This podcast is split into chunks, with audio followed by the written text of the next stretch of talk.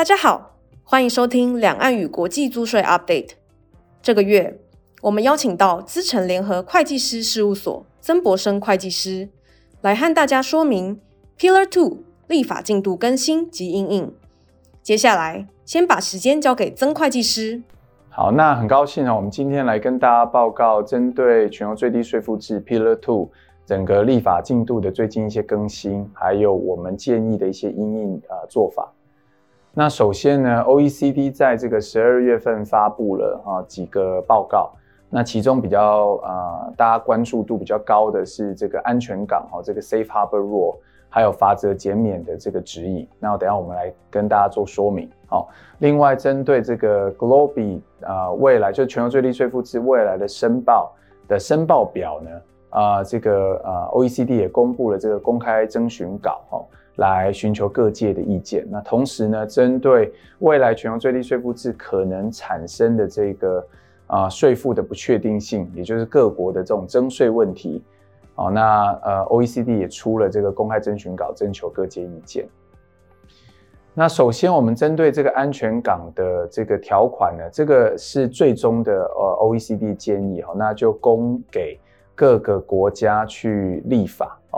那所以目前这个 final 的一个呃安全港的这个、呃、建议规定是这样哈，如果是采历年制的公司哈，在台湾大部分都历年制的公司，那在二零二四到二零二六这三年呢啊、OECD 建议可以采所谓过渡性的啊这个 Safe Harbor Rule 啊，然后呢在二零二六年以后哦，那就有这个永久性的 Safe Harbor Rule 啊。那首先，我们来看过渡性的 Safe Harbor Rule 的概念呢，就是说，假设在我们的集团企业里面呢，以各个国家为单位来看哈，那如果说这个国家啊，它的当地的营收跟利润比较少哦，那就可以符合小型为例的这个 Safe Harbor Rule。那或者是那个国家它的有效税率比较高，那就可以适用这个有效税率测试的 Safe Harbor Rule。那另外就是说，当地的这个利润呢，它是低于哈当地的这个啊实质营运的这个啊免税额的话，那一样可以适用 Safe Harbor Rule 哈，基本上是这三个概念。那我们分别来看，针对所谓的小型微利测试呢，它的概念是说啊，如果那个国家它的营收哦，它是低于这个一千万欧元哦，也就是大概是三亿啊台币。然后它的利润呢，哦，是低于这个一百万欧元，就是三千万台币左右，或者是它是亏损的话，那你就可以适用这个小型微利测试。在全球最低税负制适用上比较复杂的原因，是因为你个别国家都要去计算有效税率嘛。那这个避风港的好处跟意义是针对这样条件内的国家，你就不用再去算。这个有效税率也不用去算是不是有所谓的补充税，直接就 default 哈，就是拟制说这个国家的补充税是零嘛，哦，所以当地的这个呃，如果它的营收很低啊，利润也很少的时候，那你就不用再去算补充税了，哦，那这边采取的资料也比较简单哈，那他就直接去根据国别报告的资讯来抓哦这个收入跟利润的数字哦。那第二个是所谓的有效税率测试哈，那基本上呢就直接啊用财报上面的所得税费用作为分子啊除以国别报告上面的这个税前净利来作为分母来计算这个有效税率，所以它在这个呃有效税率计算跟呃这个。OECD 在呃整个完成版的这个细节规定上面有很大的简化哈，针对避风港的适用。假设这个国家是二零二三年就启动全球最低税负制，或大部分国家以二零二四年启动的话，那这个简易有效税率的避风港是定在十五 percent，那二零二五就提高到十六 percent，二零二六提高到十七个 percent 哦。那再来就是固定利润测试，也就是这个国家假设我们在国别报告上面的税前净利，它是低于啊当地实质营运免税额。那实质营运免税额基本上就是用当地的这个薪资费用，再加上有形资产账面价值的一个百分比啊，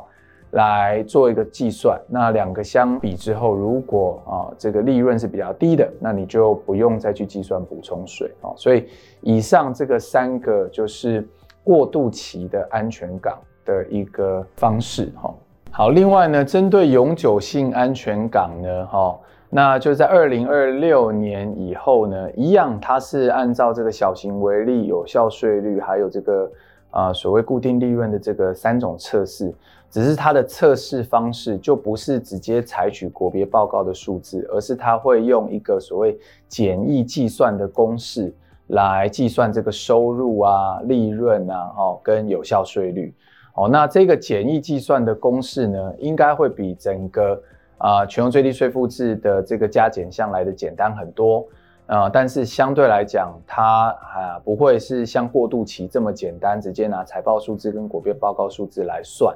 哦，那所以这个要呃等好后续这个相关的指导原则公布，才会知道这个简易公式的这个内容。好，那以上呢是针对那个避风港的说明哈。那接下来我们针对那个 GloBE 的资讯申报表呢，啊，这次公开征询稿也揭露了一些比较详细的内容。那未来大家预期哦，就是当我们要申报这个全球最低税负制的时候，啊，会包含以下的几些项目啊，包括啊所有这个集团成员的名称跟他的所在地，然后整个的啊集团的控股架构。那里面第三个啊、是大概最复杂也是最主要的一个申报方式，就是在计算这个呃各个国家有效税率相关的资讯，然后包括这个分子的这个 cover tax，那还有分母的这个 global income 哦，然后到各个国家层级的资料，还有各个个体的层级资料，都要在这边做申报。那接下来就是啊，计算出来各成员个体。的这个补充税负是多少？然后按照所谓的 IIR 还有 UTPR 这两套规则分配，要在哪一个国家缴纳的补充税？哦，那另外就是针对啊啊，在适用这个全球最低最低税负制的时候要做的一些 election，哦，这些选择呢，你的啊这个申报的内容。哦，那所以以上就是在这个申报表上面啊，未来在 GloBE 计算上要申报的这个内容哦，那大家可以去参考这个公开征询稿里面比较详细的建议规定。那接下来我们跟大家也说明一下，在整个立法进度上面哈，比较有进展的一些区域跟国家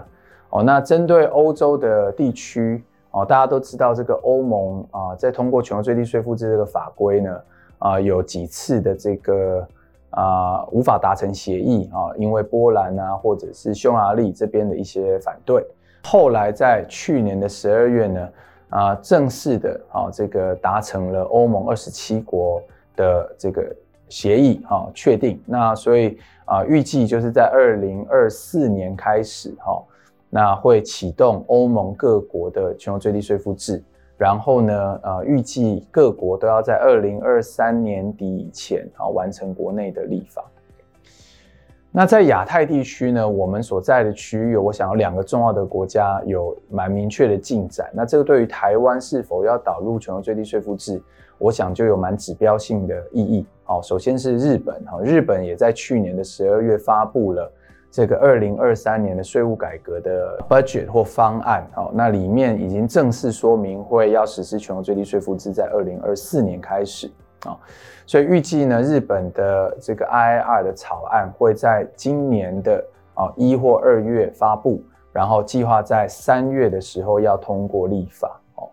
那日本这边预计的啊这个适用时间呢是在二零二四年四月以后。哦，因为日本大大部分都是非历年制的这个公司，哈，所以四月以后的财年要啊按照 IIR 来启动。那也就是说，如果我们是历年制的国家，在日本会变成二零二五年的一月一号以后啊才会启动啊这个全球最低税负制，等于是可能会比大部分的国家晚一年哈。如果是历年制的国家，好，那另外来看韩国哈，韩国是现在全亚洲哦，甚至全世界。应该是第一个哦，通过正式的全球最低税负制立法的国家哦，所以韩国在去年十二月二十三日已经正式通过啊这个全球最低税负制的这个法案哦，那它的法令内容呢，跟 OECD 的 Model Rule 基本上是一致的哦。那相关的细则呢，预计是在三月啊会做进一步的公布啊。那韩国这边跟其他国家不太一样，是它的 IIR 跟 UTPR 哦，同时会在二零二四年啊实施哦。大部分国家可能是在二零二四年先实施 IIR，然后二零二五年才实施 UTPR 哦。所以这个也是韩国跟其他国家不一样的一个地方。那针对刚才我们在 OECD 另外一个公开征询稿呢，也有提到说，呃，这个有一个公开征询稿针对啊、国家之间怎么样避免啊、这个在适用全球最低税负制产生这个征税的一个问题，那怎么去排解啊？包括是用 ABA 的机制啊，还是用这种 Mutual Agreement Procedure 的机制哈？那里面探讨的一个内容，我这边做个补充，就是说。各个国家在导入全球最低税负制，虽然 OECD 有一个建议版本，可是还是难以排除各个国家有些许的不同。那当国与国之间有不同的时候，那产生出这种啊、呃，比如说、呃，某个国家认为这个课税权在我，那另外一个国家也认为这个课税权在我，在这个情况下要怎么去啊、呃、解决这个双边重复课税的问题？哈，那这边就可以看得到韩国跟日本在导入全球最低税负的时间呢、啊。范围啊，其实就有些许的不一样哦。那这个也就是那个公开征询稿在讨论一个面向哦。好，那我想拉回来，呃，我们企业的本身哈，我们怎么去因应那目前整个全球立法的动向？那我想大家可以预计哈，在今年就是二零二三年的上半年。应该可以看到很多的国家会开始像韩国跟日本一样推出立法的草案哦。那包括我相信台湾的政府哈，也可能在这个时间点哈去啊做相类似的动作哦。那所以对企业来讲呢，如果各国都在二零二四年要启动，今年就是一个非常关键的时间哦，我们必须做好相关的因应跟准备。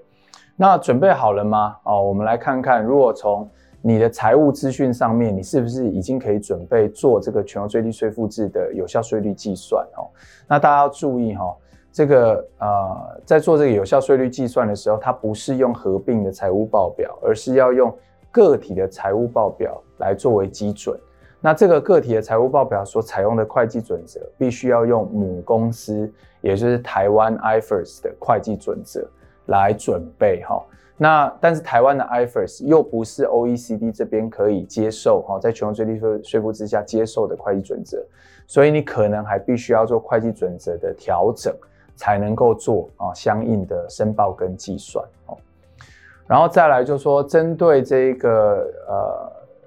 有效税率的计算呢，它不是只针对当期所得税，所有的递延所得税都要纳入这个涵盖税额的计算。那如果你有递延所得税资产或负债，在计算的时候，它也不是适用这个你国家的法定税率，它可能是要用这个 OECD 十五 percent 的这个税率来做啊相关的调整哦，所以这也是另外一个复杂性哦。然后呢，如果你当期的所得税在未来的三年内没有做实际支付，你可能要做回转哦，就是在在有效税率上面的分子要做减除。哦，那如果呢？如果你是递延所得税负债，你一样在五年内没有去做支付的话，也会产生这样的一个问题哦。所以这个也必须要去做相关的评估哦。然后各国的租税优惠的情况呢，也可能会影响到你有效税率的计算哦。然后呢，各国的注税优惠政策，我相信在未来也会做些许的啊、一定程度的调整，好来因应全球最低税负制。那公司也必须要做相应的评估哦。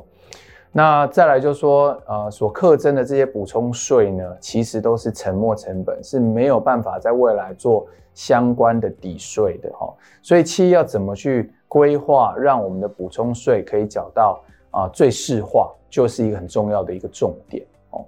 所以我想，我们现在在帮助很多的企业，包括对于法令解读的呃了解，然后针对呢呃目前集团个体里面有效税率的这个评估计算哦，模拟设算，然后呢针对啊相关交易模式啊、会计政策啦、投投资架构啦、利润配置，是不是要做在二零二四年做相应的规划跟调整？啊，我想这都是非常重要，企业应该要去评估因应的面向。